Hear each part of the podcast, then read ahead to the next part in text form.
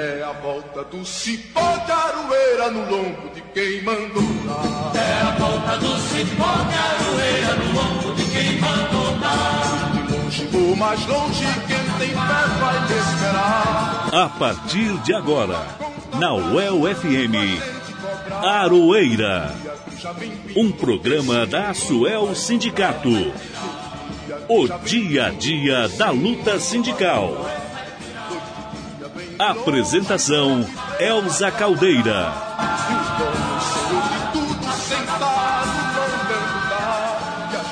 Olá, ouvintes da Rádio El FM. É sempre bom estar aqui com você.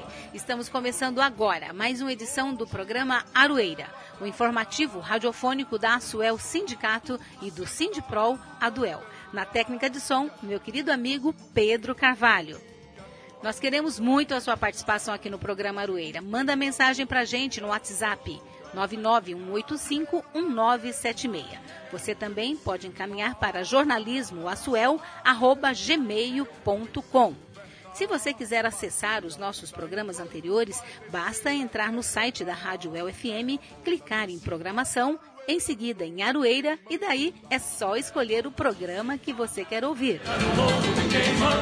E vamos aos nossos destaques de hoje. A Suel lança jornal sobre as eleições 2020. Comunidade da Zona Sul realiza debate com candidatos a vereadores. Coletivo de sindicatos promove live com propostas dos candidatos a prefeito na área de geração de emprego e renda. Confira aqui o resumo das propostas de cada candidato.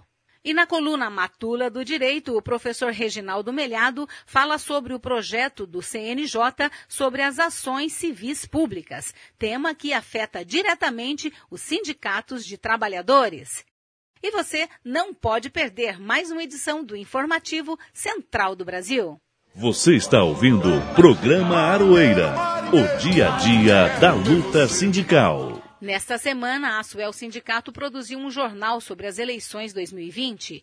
O objetivo do informativo é apresentar os candidatos e candidatas a vereadores e vereadoras que fazem parte do quadro de servidores da UEL e também mostrar as ações de alguns candidatos a prefeito da cidade, que inclusive já votaram contra os servidores públicos. Entre os candidatos a vereadores e vereadoras, o jornal traz um breve resumo com as fotos dos servidores Antônio Fonseca, professor Lenardão, Antônio Carlos Mariano, que é servidor do HU, a professora Sônia Jimenez e a servidora Petrilha da Saúde. Com o título da capa Não eleja quem já votou contra os trabalhadores, o jornal relembra das votações do deputado Tiago Amaral, que fez parte da chamada Turma do Camburão em 2015, votando a favor do confisco da previdência dos servidores, votando também contra o reajuste do funcionalismo e a favor do fim da licença especial dos servidores públicos. Tiago Amaral também ajudou a aumentar a alíquota de 11 para 14% sobre o salário dos servidores dos aposentados e recentemente defendeu o fim das promoções e progressões nas carreiras dos servidores públicos. Já o atual prefeito, Marcelo Bellinati, também é citado no informativo, lembrado no jornal por ter votado a favor da PEC 241, que limitou os gastos públicos para os próximos 20 anos e também da entrega do pré-sal e também foi a favor da cassação da ex-presidenta Dilma Rousseff. Já o deputado federal Boca Aberta foi lembrado por ter votado a favor da reforma da Previdência. E hoje, sabadão, é dia de debate. Hoje à noite, né? É dia de debate com os candidatos a vereadores lá na comunidade da ocupação do Jardim Maravilha, na zona sul da cidade. Nós conversamos com a liderança comunitária, a Josimeire Martins Pereira, que explica pra gente por que os moradores resolveram fazer um debate com os candidatos a vereadores. Vamos ouvir a entrevista. Josi, qual que é a sua atuação aí na comunidade? E quais bairros que você representa? Eu atuo como terapeuta comunitária e agente de saúde. É, eu represento a comunidade Maravilha, da ocupação Maravilha e Cristal. Queria que você falasse para mim também como é que surgiu essa ideia, né, de estar tá fazendo o debate aí com os candidatos a vereadores e por que que vocês consideram importante esse debate. A ideia do debate com os candidatos surgiu numa reunião da comunidade, né, é, onde a gente se reúne uma vez na semana para discutir sobre é, o que a comunidade precisa. E aí surgiu o Giovanni, que é líder da Ocupação Maravilha, ele teve a ideia da gente estar tá, né, construindo um debate aqui na comunidade, aí todo mundo achou bem interessante e a gente começou a se movimentar para trazer esses convidados, né, para estar tá debatendo aqui na comunidade, dentro da comunidade. Isso que é o mais interessante. A última pergunta que eu te faço é assim, qual que é a expectativa de vocês com esse debate, né? E quais são as principais necessidades aí da comunidade de vocês? que vocês esperam, né? Que os candidatos façam por vocês? É, a nossa expectativa com esse debate é que os candidatos é, venham mesmo, tragam né, as suas propostas para a gente analisar, avaliar e poder estar tá, é, fazendo o nosso voto valer, né? E que eles entendam também que nós, apesar de sermos um povo simples e humilde, nós somos um povo organizado e que se precisar nós vamos fazer cobranças deles sim, que e as nossas necessidades aqui são muitas, né? É desde moradia, educação, segurança, é, saneamento básico, ou seja, de tudo, né? Nós precisamos. E principalmente o emprego, né? Muitos desempregados agora com essa pandemia, então a situação para a gente aqui ficou muito complicada. Né? Nós nos organizamos para conseguir ajudar as famílias mais necessitadas, mas ainda está muito complicado. Música e resistência. Quando as relações de trabalho se transformam em canções. Nessa semana, no dia 5 de novembro, se comemorou o Dia Nacional da Cultura. Por isso, o Música e Resistência de hoje faz uma homenagem às mulheres negras que protagonizaram a formação do samba e garantem a vivacidade desta cultura. Para isso, vamos ouvir a música Não Vadeia com a saudosa Clementina de Jesus e também Clara Nunes.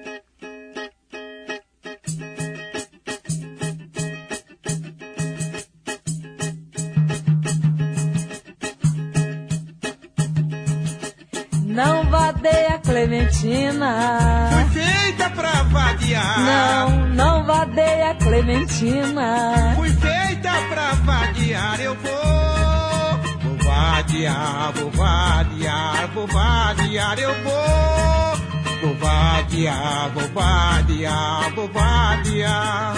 Energia nuclear. O homem subiu à lua. É o que se ouve falar mas a fome continua. É o progresso, tia Clementina, trouxe tanta confusão. Um litro de gasolina por 100 gramas de feijão. Não, não vadeia Clementina. Oi, fui feita pra vadiar. Não, não vadeia Clementina. Fui feita pra vadiar. Eu vou vadiar, vou vadiar, vou vadiar, eu vou.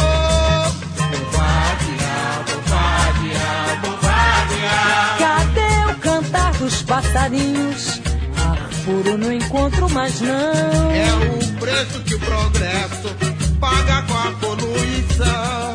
O homem é civilizado, a sociedade é que faz sua imagem.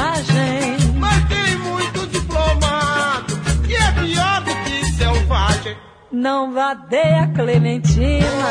Fui feita pra vadear. Não, não vadeia Clementina. Fui feita pra vadear, eu vou.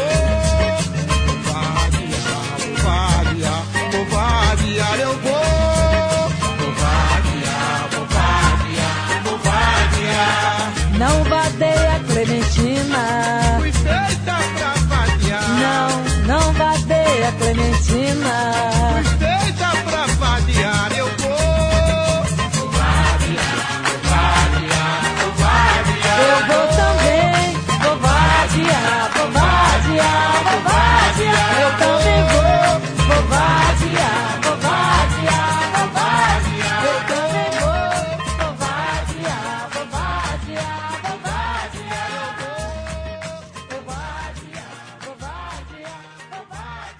Acabamos de ouvir a música Não Vadeia com Clementina de Jesus e Clara Nunes. Você está ouvindo o programa Aroeira, o dia a dia da luta sindical. E o coletivo de sindicatos de Londrina realizou ontem à noite uma reunião online com os candidatos a prefeito que apresentaram as suas propostas para a área da geração de renda e empregos.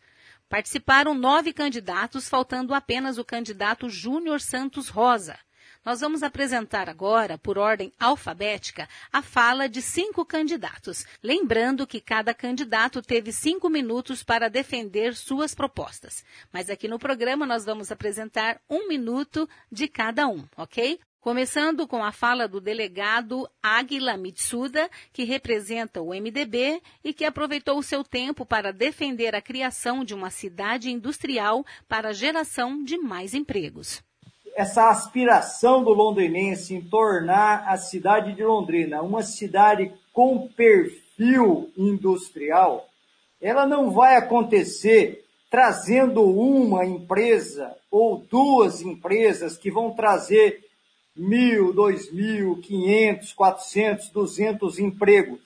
É preciso um planejamento para a cidade, é preciso um planejamento do desenvolvimento econômico da cidade é preciso, antes de mais nada, pensar na infraestrutura para essa cidade, cidade industrial, para essa cidade inteligente e fazer com que essa inteligência ela alcance toda a cidade, inclusive e principalmente os serviços públicos da cidade Candidato. de Londrina. O candidato do PV Álvaro Júnior usou seu tempo para defender o empresariado e disse que é preciso fortalecer o comércio para gerar mais empregos e renda no município. Mas o que nós queremos dizer e enfatizar é que nós vamos acelerar o desenvolvimento econômico da cidade. Nós vamos criar um banco do microcrédito, fomentar o pequeno produtor local. E nós temos que fortalecer o mercado gerador de trabalho, que é o comércio e os serviços. E dizer que nós vamos é, implementar a Casa do Trabalhador. Nós vamos articular e implantar políticas para a geração de empregos. Londrina deveria ter perdido, perdido é, de empregos nesse ano aproximadamente 4 ou 5 mil. Houve uma recuperação. Eu mesmo, ontem, contratei 10 funcionários. Então eu quero dizer o seguinte: está havendo uma recuperação porque o empresário está correndo atrás. Então, essa recuperação não vai salvar o déficit de emprego. O emprego desse ano ficará negativo. Mas nós vamos buscar novas tecnologias, novas empresas para fomentar as, o emprego e a renda na cidade de Londrina. O candidato Barbosa Neto, do PDT, lembrou que seu partido sempre defendeu os trabalhadores e os sindicatos. Para ele, é preciso fortalecer o Programa Municipal de Incentivo à Cultura, o PROMIC, para abrir mais vagas de trabalho na cidade. Nós queremos que o PROMIC possa ser utilizado com parcerias através eh, de pessoas que hoje estão totalmente excluídas, mas que vão ser importantes, como deficientes, mulheres, aposentados, artesãos, os invisíveis, que vão receber recursos pós-pandemia para a geração de emprego e renda e também a própria capacitação o cuidado da cidade, serviços de zeladoria. Vamos voltar com as margaridas, a cidade está muito suja. Vamos fazer esse trabalho compartimentado por bairros, aproveitando também essa mão de obra através é, de cooperativas. Enfim, vamos ampliar. Como foi a casa do contabilista, que hoje é a casa do empresário, nós vamos dar mais condições para capital de giro e sustento de empresas que hoje estão à beira da falência e a prefeitura tem multado em 10 mil reais aqueles que querem trabalhar. Já o candidato Emerson Petrive, o boca aberta do PROS, disse que, se for eleito, vai isentar de impostos as empresas de ônibus para devolver o emprego aos motoristas e cobradores demitidos. Pois bem, geração de emprego. Geração de emprego. Nós vamos, é, de imediato, fazer um TAC, um termo de ajustamento de conduta, com a Grande Londrina, com o Ministério Público do Trabalho, e vamos é, pegar o ICMS, que hoje é repassado da empresa Grande Londrina, que está há mais de 50 anos arrancando o couro do povo, com uma das passagens mais caras do Brasil. Nós vamos pegar esses quase 12 milhões e vamos fazer um TAC para o pagamento é, do salário dos novos motoristas e cobradores. E vamos encerrar as falas de hoje com o candidato do PT, Carlos Escalassara, que usou seu tempo para criticar a reforma trabalhista e defender o fortalecimento do Conselho Municipal de Trabalho e Renda, de forma tripartite, para geração e valorização de mais empregos e renda para o município de Londrina. Eu, quando penso em vida digna, que é o lema da minha campanha, eu penso em trabalho coletivo.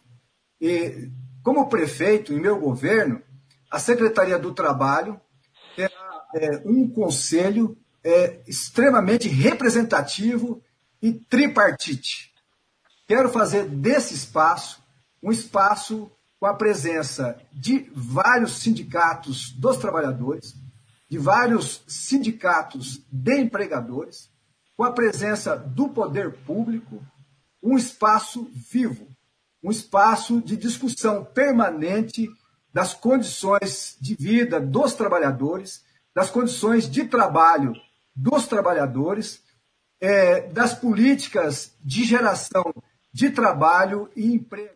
Lembrando que na semana que vem, véspera das eleições, estaremos trazendo as propostas dos candidatos Marcelo Bellinati, Márcio Stan, Márcio Sanches e Tiago Amaral.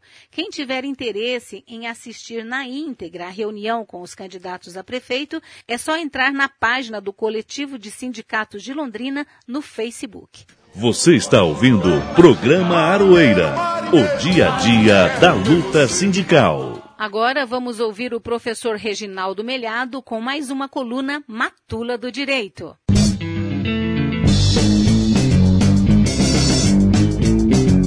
Matula do Direito, coluna de crítica jurídica pelos caminhos e descaminhos da lei, com o professor Reginaldo Melhado.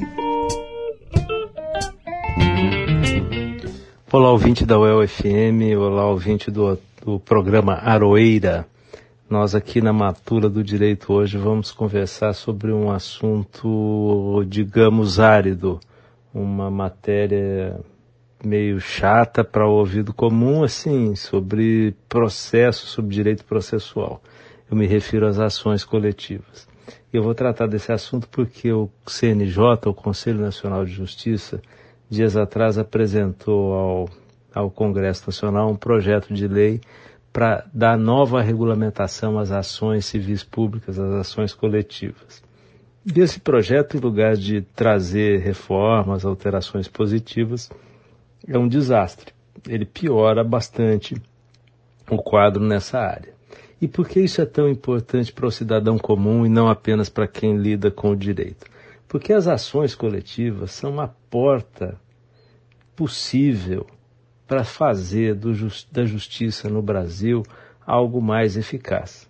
O judiciário no Brasil é lento, é caro e é ineficaz as decisões são muito demoradas, pouca gente consegue ingressar na justiça. Quando faz isso, tem que gastar dinheiro, é, precisa esperar bastante e a solução quase sempre não é solução nenhuma, porque, como dizia o Rui Barbosa, a justiça que tarda é falha. A gente acha que a justiça tarda, mas não falha, mas ele diz a justiça falha porque tarda, porque é demorada.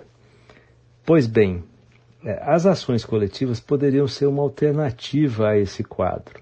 Em lugar de ter milhares ou milhões de ações repetitivas o tempo todo, a gente poderia ter ações promovidas pelo Ministério Público, pela Defensoria Pública, é, pelos sindicatos, pelas federações, pelas associações representativas da comunidade, dos segmentos, dos setores, e essas decisões teriam eficácia geral para a solução dos problemas cotidianos das pessoas. Né?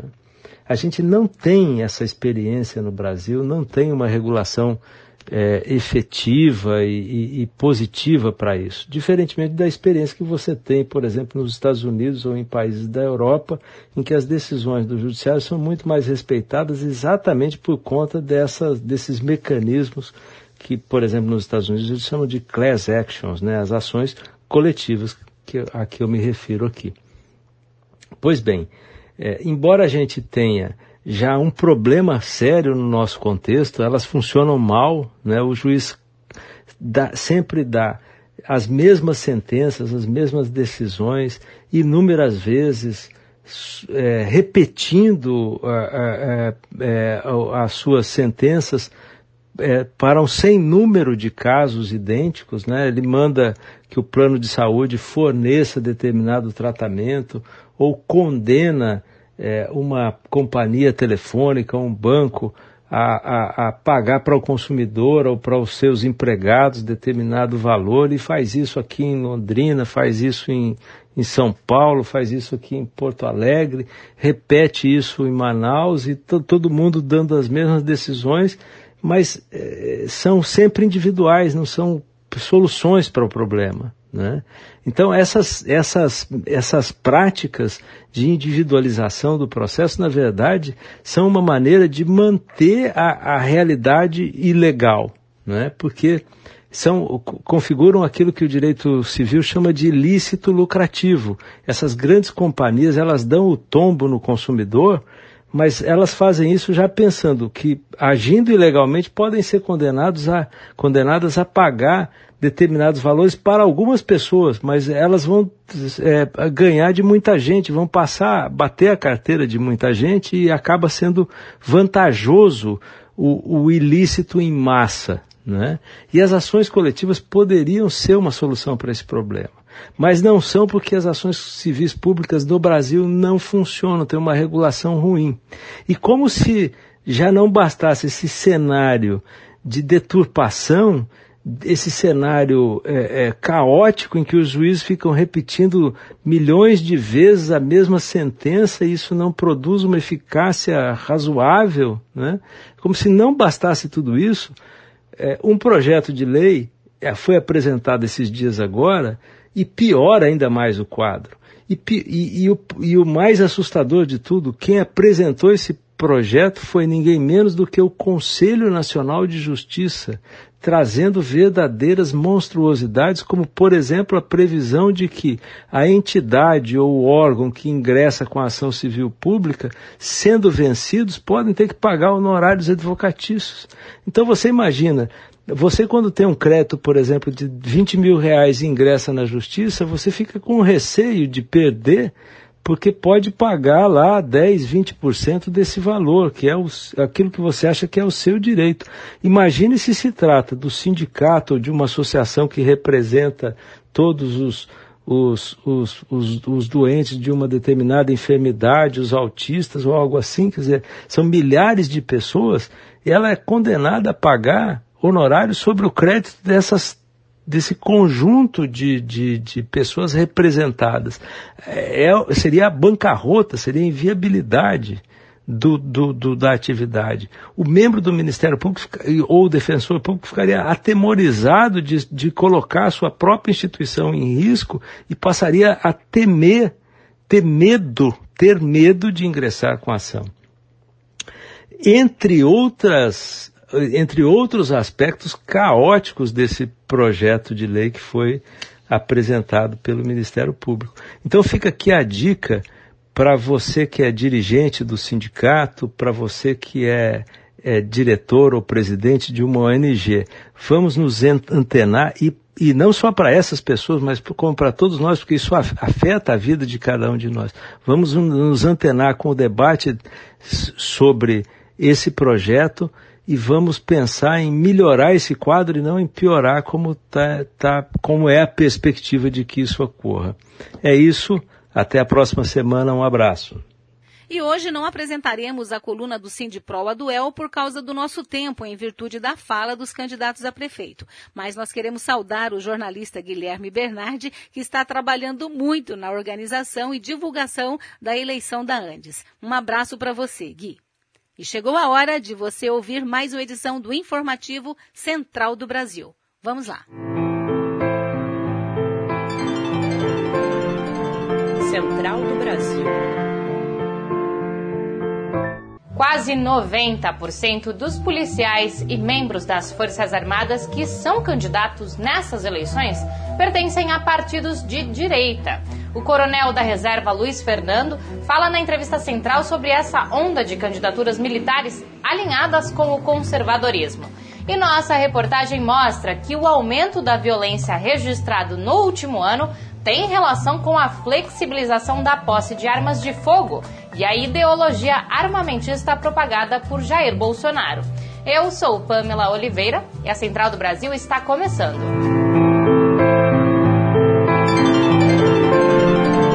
Central do Brasil. No Brasil, quem ganha fortunas paga muito menos impostos. Taxar os 0,3% mais ricos do país resultaria em quase 300 bilhões de reais a mais em caixa anualmente. 12 bilhões de reais ao ano permitiria o atendimento em UTI de mais de 270 mil pessoas infectadas por coronavírus. Paulo Gil, do Instituto de Justiça Federal, fala sobre a recém-lançada campanha Tributar os Super Ricos. Embarque imediato.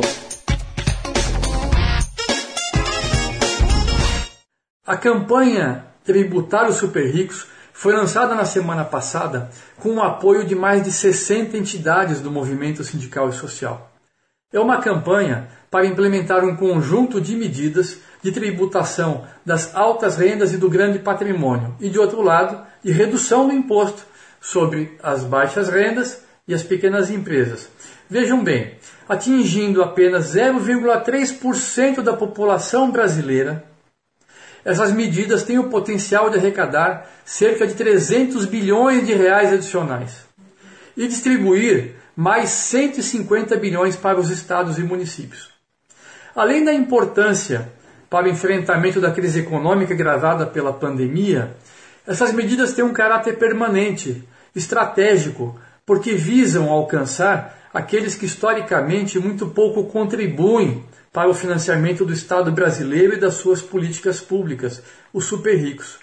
Neste sentido, tributar os super ricos é uma ideia força que deve ser apropriada pelo conjunto dos trabalhadores, pelo movimento social, para nós fazermos uma contraposição às políticas de austeridade fiscal e de desmonte da proteção social. Em novembro de 2015, rompeu na cidade de Mariana, em Minas Gerais, a barragem do Fundão, controlada pela Samarco da mineradora Vale. A lama tóxica invadiu casas, arrasou vilas, arrastou vidas. Para a grande maioria dos 700 mil atingidos, a reparação nunca existiu. Movimentos populares organizam campanhas para ajudar a reconstruir as vidas arrasadas. A reportagem é de Afonso Bezerra. Trilhos do Brasil. Há cinco anos, a barragem de Fundão, em Mariana, Minas Gerais, rompia e deixava um rastro de morte e destruição. Foi a mobilização popular que ajudou a reconstruir a vida de algumas famílias. A campanha Casa Solidária, coordenada pelo Movimento de Atingidos por Barragem, inaugurou esta semana a primeira casa construída para as pessoas vítimas do rompimento. Com o lema A Vale Destrói, o Povo Constrói, a mobilização contou com a participação dos moradores e movimentos parceiros. Tiago Alves, integrante do movimento Atingidos por Barragem, o MAB, explica a essência desse ato de solidariedade. A Casa Solidária é a expressão concreta do que os atingidos organizados podem fazer. Com toda a dificuldade possível e no contexto da pandemia, o MAB vai entregar uma casa para uma família atingida morar, entrar e dizer: agora temos um lar, temos um teto. Em Pernambuco, a solidariedade é por meio da leitura. Foi lançada no Armazém do Campo Recife a rede de bibliotecas populares, uma iniciativa das campanhas Mãos Solidárias e Periferia Viva, em parceria com a editora Expressão Popular. A ideia é promover por meio da biblioteca sede um fluxo de arrecadação de livros.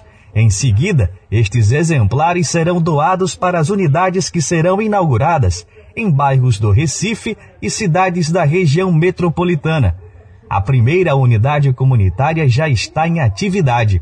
É a Biblioteca com Portas Heleno Veríssimo, em Jaboatão dos Guararapes. Para saber mais sobre a rede de bibliotecas, acesse o site www.campanhamãosolidárias.org. Para animar o seu fim de semana, que tal atualizar a sua lista de músicas? O professor Cláudio Medeiros, do Rio de Janeiro, dá uma sugestão de álbum lançado este ano. Parada Cultural. Acaba de sair agora recentemente Crenças e Tramas, disco de estreia do cancioneiro popular do violão e também da poética de Tiago Rosas. E eu deixo aqui esse convite para que conheçam essa sensibilidade nova é, de um músico veterano é, que nos brinda com tanta felicidade nesse momento. Um disco tramado aí, eu acho que no meio de Nana Caymmi com Elton Medeiros, com Giovanni Cedreira, com Kurt Cobain, e um disco que, na minha opinião, é testemunho. É, é, eu acho que da, da, da, nossa possibilidade de ver é, ainda algum sagrado, ver ainda alguma beleza e também ver os abismos na correria, né? na correria de homens que somos nós, rachados, frágeis e lançados aí nessa, nessa aventura. Jair Bolsonaro assumiu a presidência com um discurso armamentista e logo mudou as regras para o porte e uso de armas no Brasil. No último ano, o número de armas nas mãos de colecionadores, atiradores e caçadores cresceu mais de 120%. No mesmo período, os feminicídios e os homicídios violentos aumentaram. Vamos saber mais na reportagem de Nayata Wani. Nacional.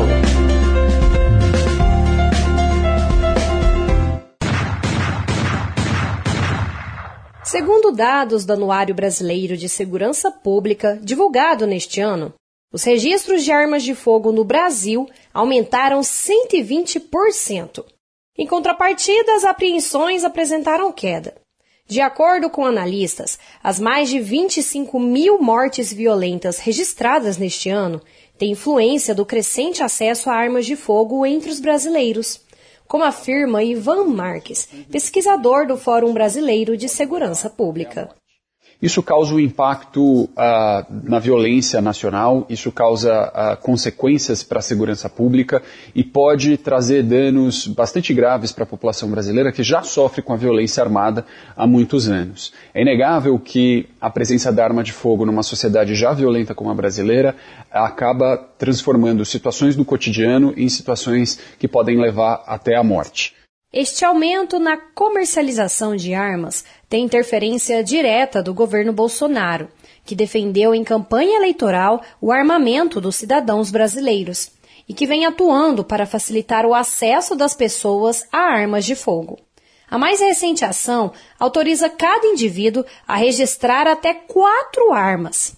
Para o especialista criminal Carlos Gomes, é necessário que o governo dificulte a posse. Uma pessoa que esteja naquele momento emocionalmente nervosa pode vir a sacar sua arma de fogo e cometer uma violência contra o próximo.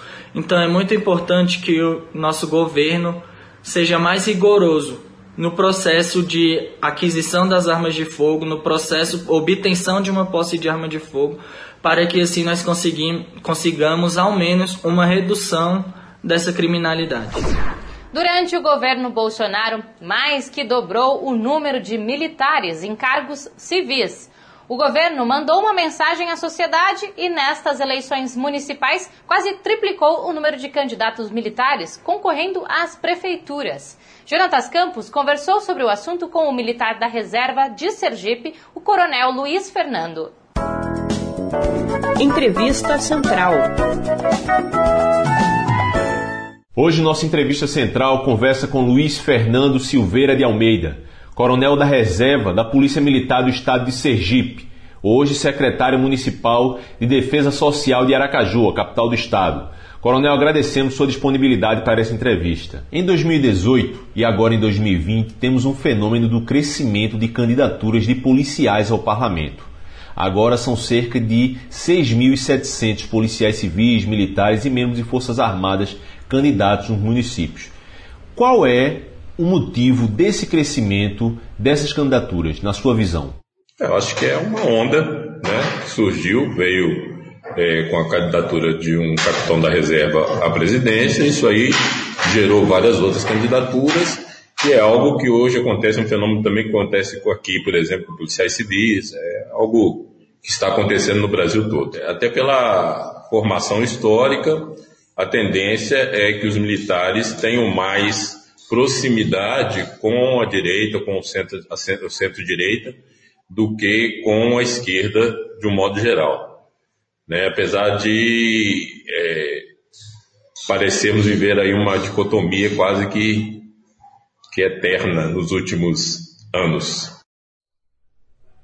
E o senhor fala muito sobre isso. O senhor, dentro da corporação, tratou de temas como direitos humanos, como negociações sem violência. Como é possível fazer com que, dentro da PM, essa temática não seja tratada com tanto preconceito? Primeira coisa, a gente tem que separar o que é uma postura de direita, que é uma postura legítima, respeitada, que é uma questão de ideologia do cidadão, e outra coisa é a legalidade. Então, um policial, um militar, civil ou um militar mesmo, ele tem um compromisso não só moral, legal, ético, mas até de juramento com o cumprimento das leis.